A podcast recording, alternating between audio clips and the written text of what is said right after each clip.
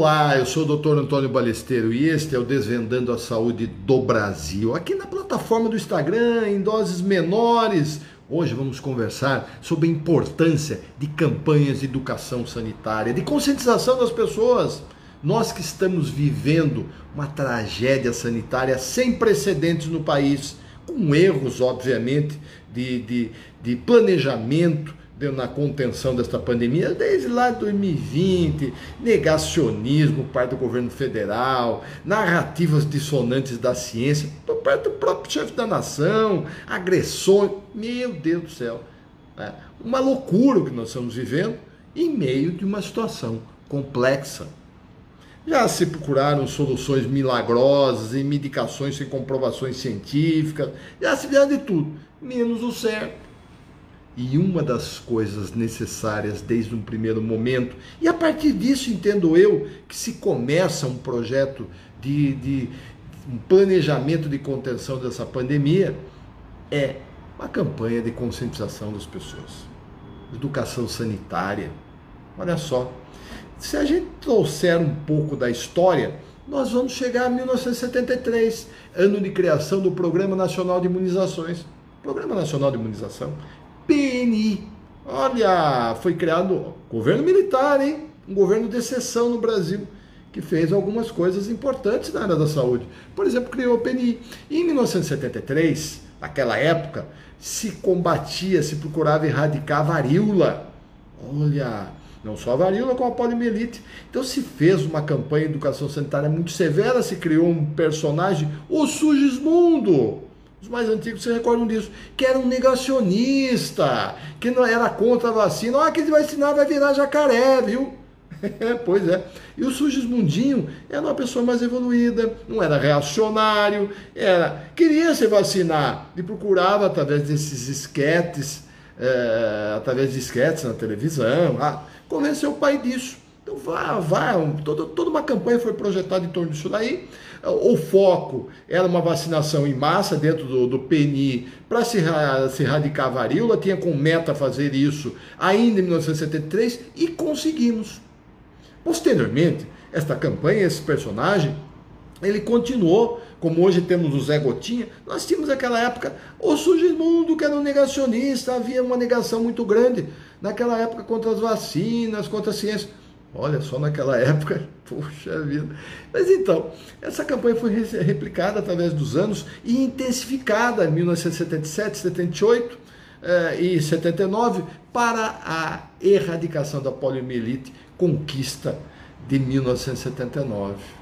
Olha só, nós precisamos de campanhas de educação sanitária nesse país urgentemente. As pessoas são reféns, lamentavelmente, de discursos ignorantes distonantes da ciência, radicais, reacionários, muitas vezes feitos por personagens públicas, por próceres do governo federal, quando não, lamentavelmente, pelo próprio chefe da nação. E está aí, é, dia a dia nós estamos vendo isso. Lamentavelmente. Então as pessoas precisam se educar e a gente consegue conter uma pandemia a partir que cada qual faça o seu papel, se comprometa com o uso da máscara, com medidas de distanciamento social, sem prover aglomerações, festas clandestinas, é, municiar a, a, elaboração dos acessos ou participar. Cada um tem que fazer seu papel.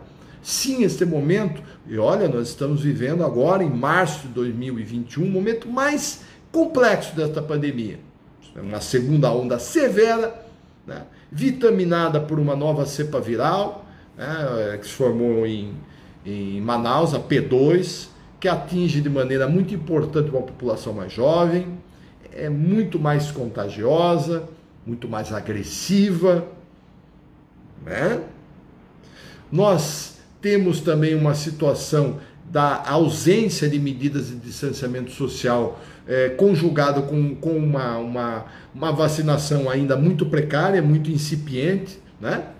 E as pessoas que se vacinaram, é, se, se, se, se mantiverem contato com o vírus, né? Ah, um, poucos dias após a vacinação, quando ainda não há uma formação de anticorpos, né? Muito menos a imunização celular, o que, que vai acontecer? Esse vírus ele pode se mutar para uma variante mais agressiva. Isso está acontecendo. Mas sem dúvida nenhuma, se soma essa situação a questão da falta de conscientização das pessoas. Então, reitero aqui no final: se o governo federal não está fazendo, e parece que não fará, que estados façam.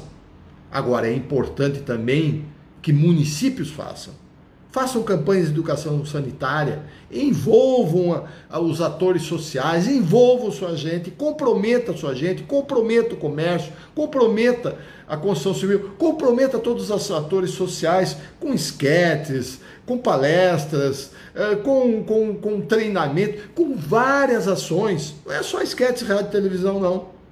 É uma campanha realmente ampla porque as pessoas precisam se conscientizar e precisam se comprometer com o grave momento que nós vivemos. Só assim nós vamos conseguir realmente passar por essa fase difícil com menos perdas do que nós estamos tendo. Pode ter certeza disso. Olha só. Até uma próxima e vem comigo.